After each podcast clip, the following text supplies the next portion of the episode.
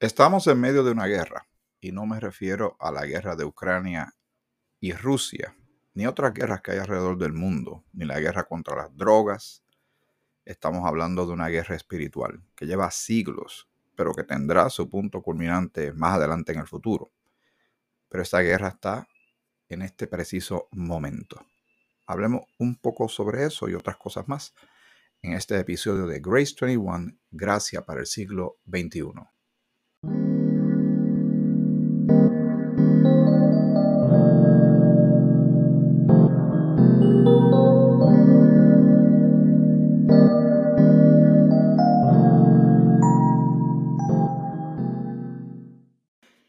Efesios, el capítulo 6, el versículo 10 en adelante, que lo hemos mencionado otras veces, pero lo tenemos que leer nuevamente para tener contexto y entender ciertas cosas que son de gran valor para ti y para mí, que somos creyentes, seguidores del Señor Jesucristo, que ahora le pertenecemos a Él, somos de su ejército y tenemos que entender la guerra que enfrentamos todos los días.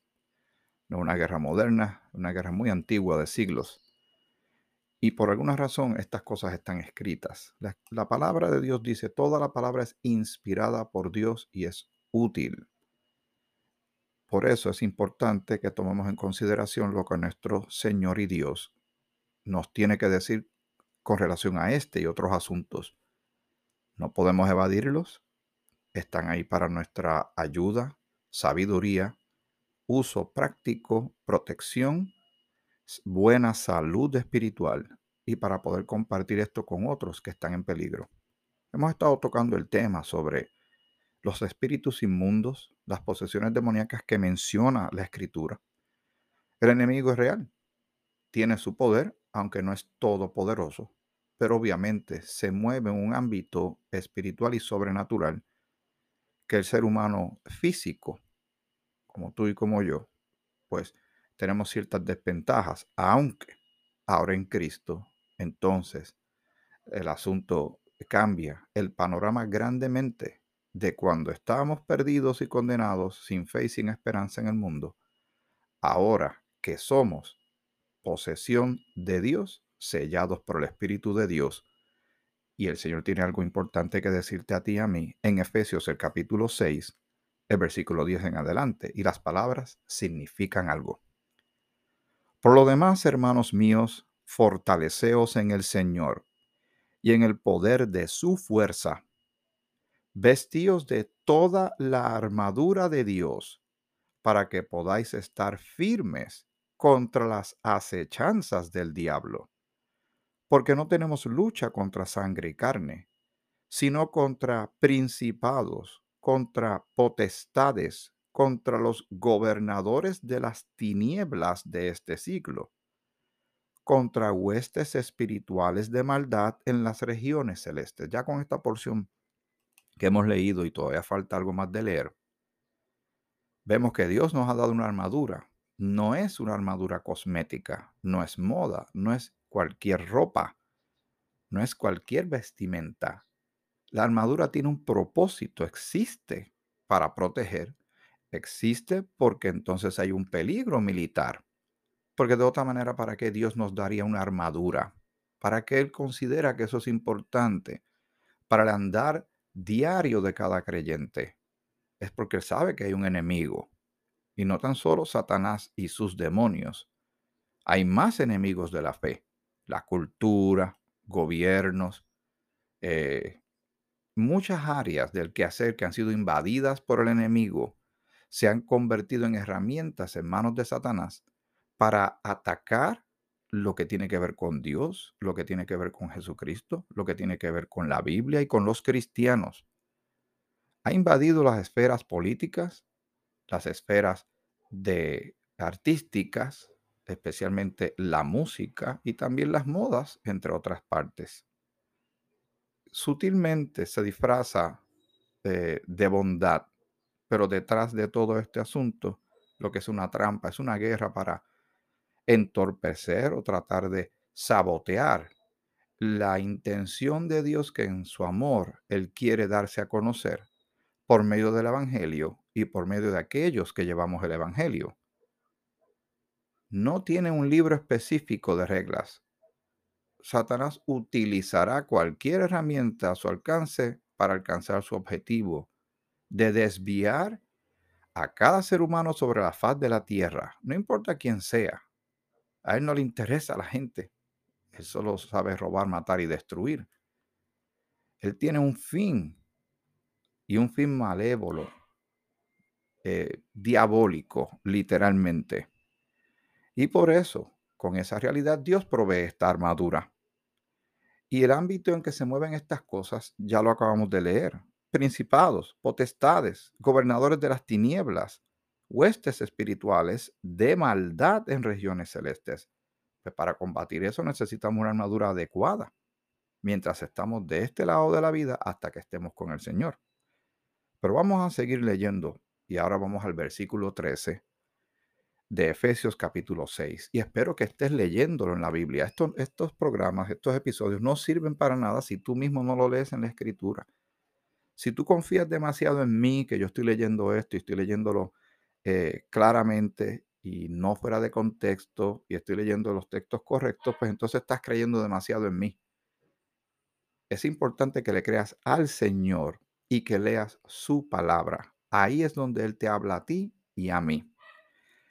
El versículo 13 dice, por tanto, tomad toda la armadura de Dios para que podáis resistir en el día malo y habiendo acabado todo, estar firmes. Esto es para todos los días hasta que estemos con el Señor, porque la guerra es diaria. La batalla, esta batalla campal de todos los días de los siervos del Señor buscando almas para el Señor, llevándole el Evangelio de salvación por medio del mensaje de Jesucristo, es, es insistente y es consistente. Por ende, la oposición, el antagonismo del enemigo es, por ende, diario y es sutil. Y podemos tal vez a veces sentirnos cansados de lo que estamos haciendo, pensar que nadie está escuchando, podemos caer en la trampa de considerar que hay ciertas personas que ellos nunca van a ser salvos porque pues no tienen salvación. Entonces, ¿en dónde quedamos nosotros? ¿O es que éramos nenes lindos o nenas lindas para que el Señor nos salvara? Dios quiere que todos los hombres sean salvos y vengan al conocimiento de la verdad. Cristo, Jesucristo, nuestro Señor, se dio un rescate por todos. Pero tienen que tomar una decisión y tienen que creer. Pero ¿cómo van a saber estas cosas si no hay quien vaya ¿Cómo van a saber si no hay quien les predique? En, el libro de Hechos se habla de Felipe, que Felipe, el Señor lo, lo llevó a un encuentro con una persona que era un etíope, que estaba leyendo una porción de la escritura del Antiguo Testamento, eh, ahora llamamos al Antiguo Testamento, pero la palabra revelada hasta, hasta ese momento, perdón. ¿Y qué sucedió? Que cuando Felipe le dice, ¿entiendes lo que estás leyendo? La respuesta de él fue magistral y muy sincera. El etíope le dijo, ¿cómo voy a saber si no hay quien me explique?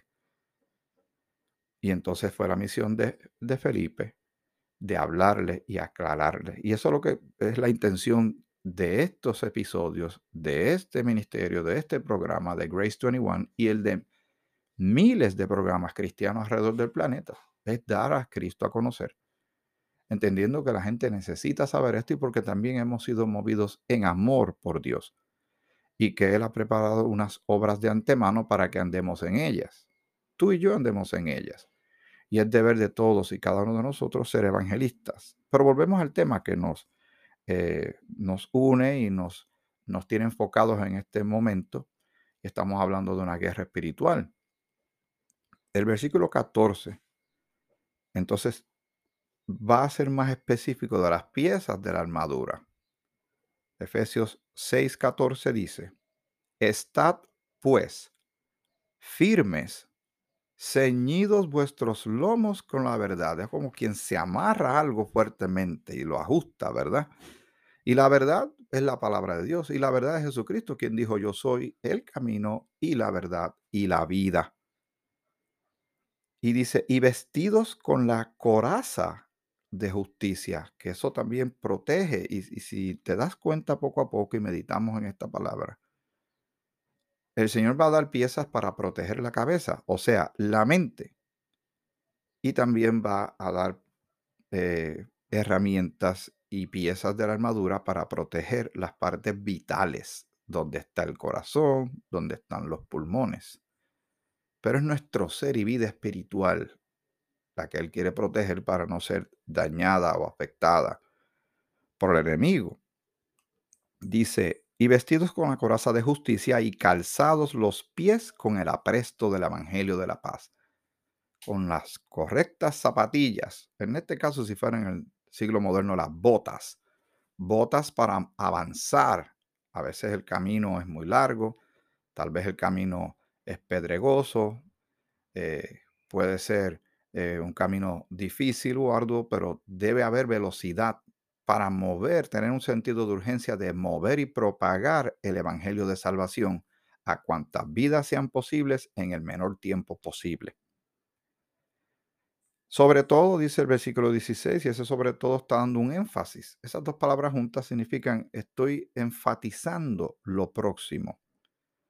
Sobre todo, tomad el escudo de la fe. Sin fe es imposible agradar a Dios y la fe a veces la gente la pierde, ¿sabe? Por circunstancias de la vida, por agotamiento. Un evento que sucedió ha sacudido el cimiento de la fe de esa persona y ahora su fe tambalea. Tal vez vino un viento de doctrina, empieza a deslizarse poco a poco, alejarse de la fe cristiana para seguir otras cosas eso ha, venido pasando y seguirá pasando lamentablemente porque hay un descuido y no un uso correcto de esta armadura. Porque hay que usarla completa, no por partes, ni usarla en días particulares. O ciertos días se usa una cosa y otros días otra. No, tiene, el soldado está listo para utilizar todo el equipo que se le provee, poner en práctica todo el entrenamiento, toda esa inversión que se hace en el soldado para llevar a cabo la misión para la cual ahora está listo. Por algo ahora se llama soldado. Sobre todo, tomad el escudo de la fe con que podáis apagar todos los dardos de fuego del maligno. Y el enemigo ataca, y ataca con argumentos, y ataca con eh, furia hacia los cristianos, trata de eh, poner en ridículo la fe o poner en ridículo a los creyentes o, poner en cuestionamiento la palabra de Dios y su veracidad.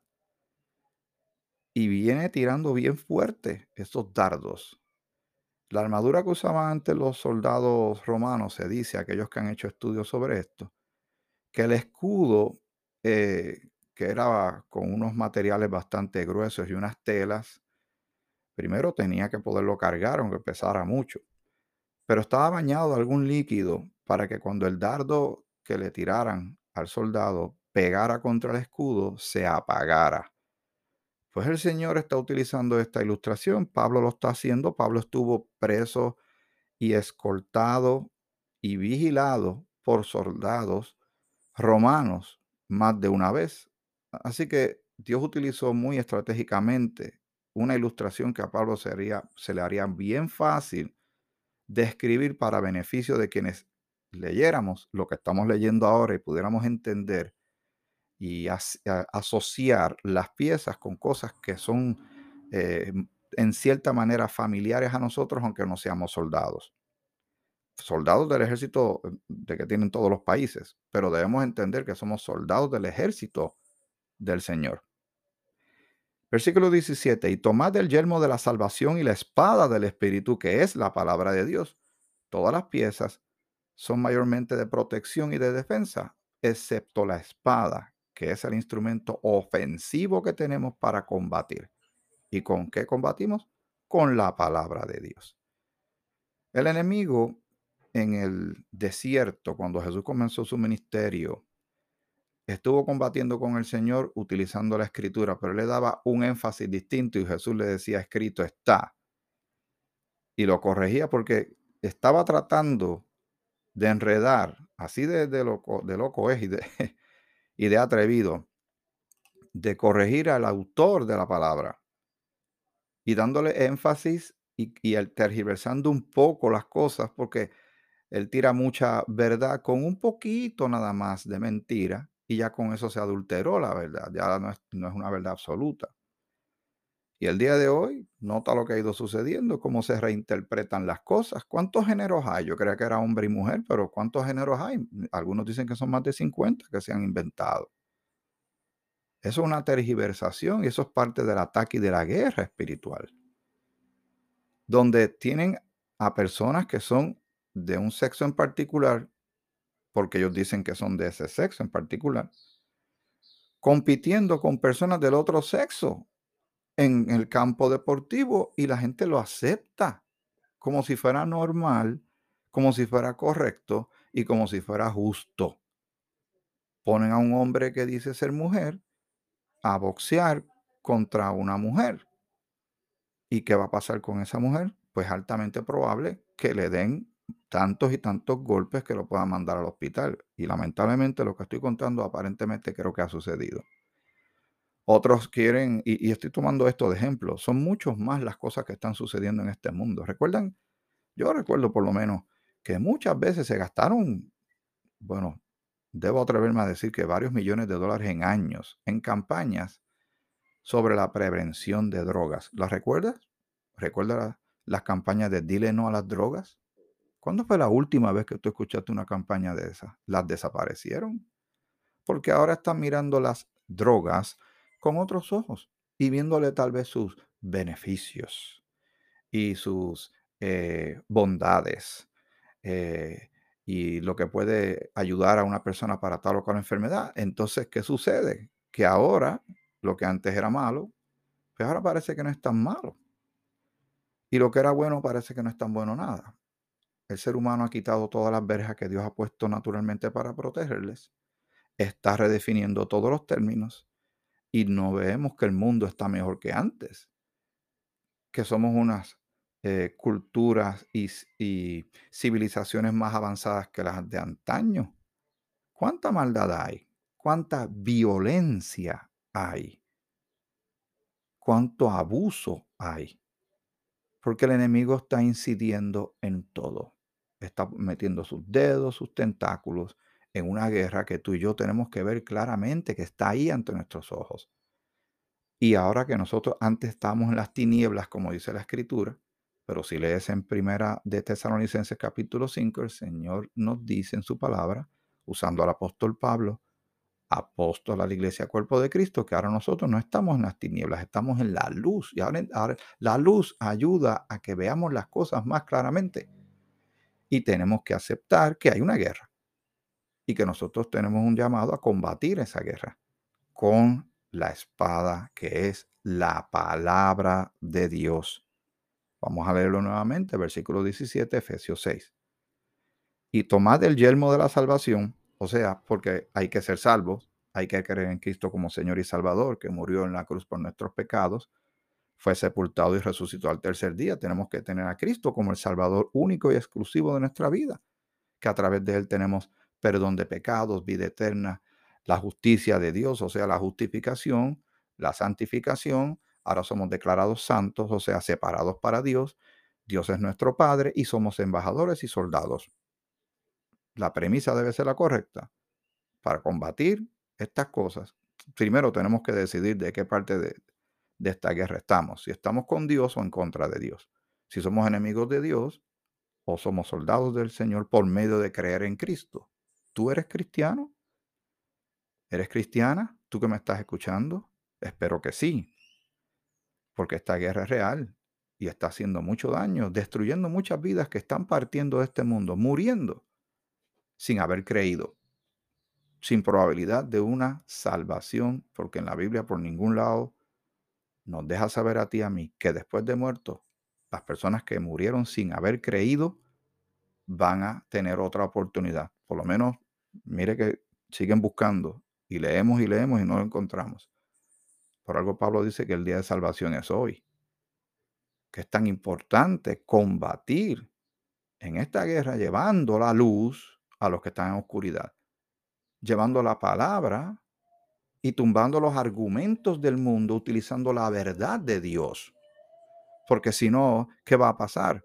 Todas estas personas se van a quedar en oscuridad, en confusión, y no van a poder ver lo que está pasando ante sus ojos, que los quieren destruir a ellos y a toda su familia. Tomad el yelmo de la salvación y la espada del Espíritu, que es la palabra de Dios. Versículo 18. Orando en todo tiempo, con toda oración y súplica en el Espíritu. Oramos. Y orar es hablar con Dios.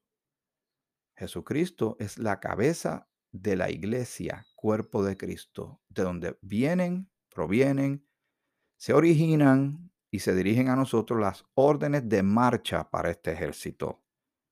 Muy en particular en esta dispensación de la gracia, donde encontramos en toda la palabra es beneficiosa para nosotros, pero muy en particular para ti para mí en este tiempo de la gracia de Dios, leer las cartas del apóstol Pablo, que él recibió todo de parte de Cristo, desde Romanos hasta Filemón.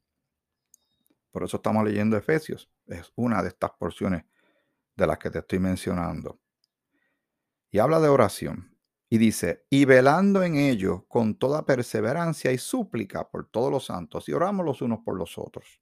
Pablo dice, y por mí, él se incluye y hace una petición en particular, a fin de que al abrir mi boca me sea dada palabra para dar a conocer con denuedo, esa palabra significa valor, con valentía, el misterio del Evangelio, que fue el mensaje que se le dio particular a él por el cual soy embajador en cadenas, porque había estado preso muchas veces, con denuedo, con valor, o sea, que con denuedo hable de él como debo hablar. Y esa es una buena oración para ti y para mí es mi oración para ti, que tengas el valor y que sepas qué hablar y cuándo hablarlo, al igual que a mí, para que nosotros estemos activos, no pasivos, y no contemplando desde las gradas la guerra, sino en el terreno de batalla, en el campo de batalla.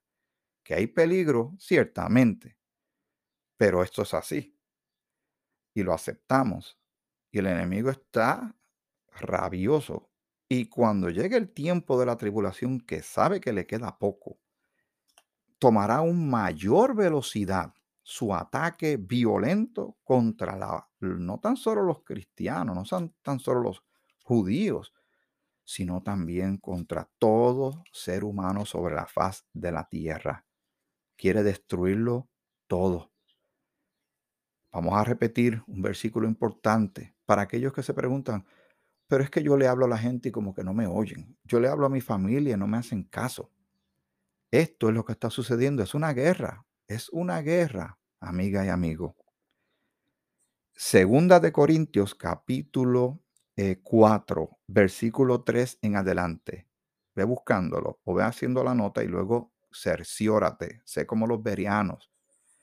Y como dice el apóstol Pablo en Primera Tesalonicenses capítulo 5 también, donde dice, examinarlo todo y retened lo bueno pero si nuestro evangelio, o sea, las buenas noticias que estaba predicando Pablo y los que él iba preparando, pero si nuestro evangelio está aún encubierto, o sea, tapado, que no se ve, que no se descubre, entre los que se pierden está encubierto, o sea, no lo ven los que están perdidos. Recuerda que tú y yo estábamos así, que nos hablaban de estas cosas y no le hacíamos caso, no las entendíamos ni las creíamos. Pero ahora, haber creído en Cristo, llega toda esa luz. Y el Señor nos va dado, dando, perdón, sabiduría y discernimiento. Y vamos viendo qué es lo que realmente está pasando a nuestro alrededor. Lo que está pasando a nuestro alrededor no es un problema político. En la política se manifiesta la guerra. No es un problema económico, que todos los problemas del mundo es por la economía. No, el enemigo está utilizando la economía para amarrar a medio mundo. Y por ahí suceden muchos actos de corrupción, porque hay avaricia, que es idolatría, según la misma palabra dice. Y el mismo Señor también nos expresa en la palabra que dice que raíz de todo mal es el amor al dinero. ¿Está el enemigo metido en, en, la, en, los juegos ilícitos, en las apuestas, en los casinos? ¿Qué tú crees? ¿Qué te parece? ¿Qué te parece las consecuencias de gente que pierde todo su presupuesto? Se quedan en ruinas financieras, que destruyen matrimonios y vidas, y todo por el dinero. Y el enemigo está ahí, está metiendo sus manos en ese asunto y utilizándolo como una vía para alcanzar a la gente, entendiendo sus inclinaciones y vicios y debilidades, y los enreda para destruirlos. Dice el versículo 4, en los cuales el Dios de este siglo, dice Dios con D minúscula, en los cuales el Dios de este siglo cegó el entendimiento de los incrédulos para que no les resplandezca la luz del Evangelio de la gloria de Cristo, el cual es la imagen de Dios.